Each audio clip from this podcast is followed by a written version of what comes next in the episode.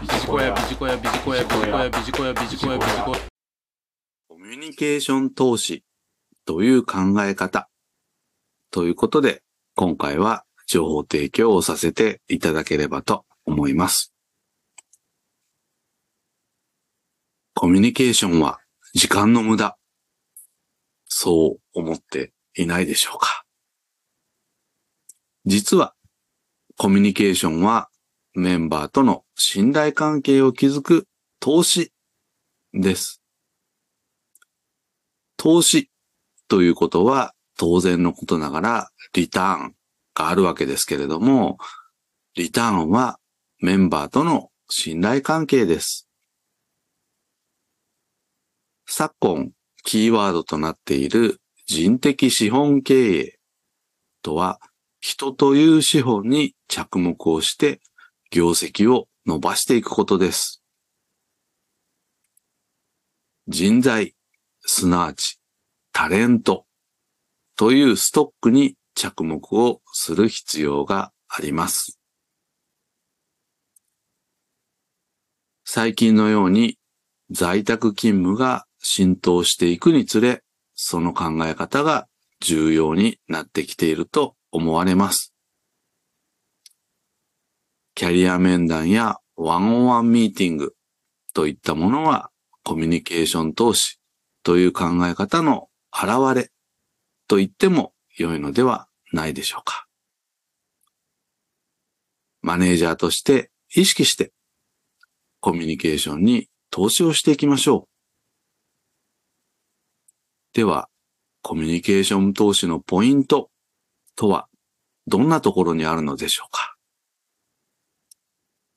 まずは相手のことを幅広く知るというところからスタートをしてみてはどうかなということです。仕事に関すること、スキル、知識、意欲、あるいはキャリア意識など、そしてプライベートの側面では趣味や家族構成など、ポイントは幅広く知るというところになってこようかなと思います。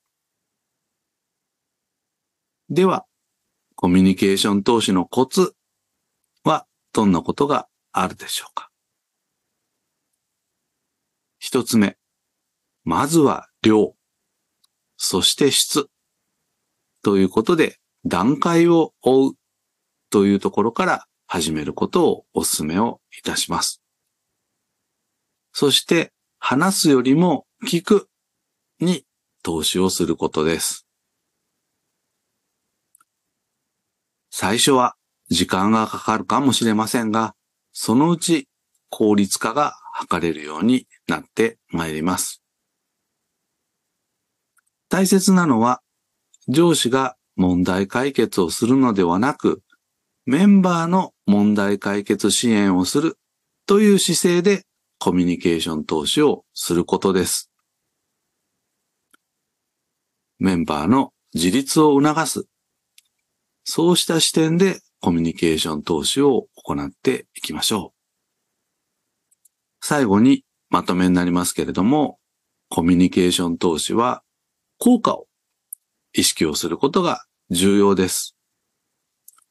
得てして私たちは仕事をする際に効率最初から求めがちです。が、効率というのはまずは最初に量があって、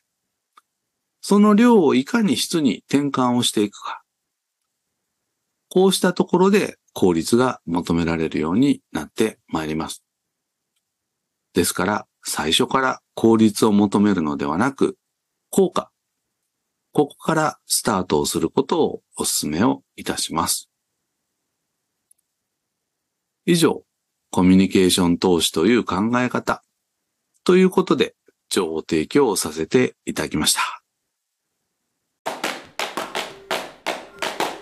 ビジコヤ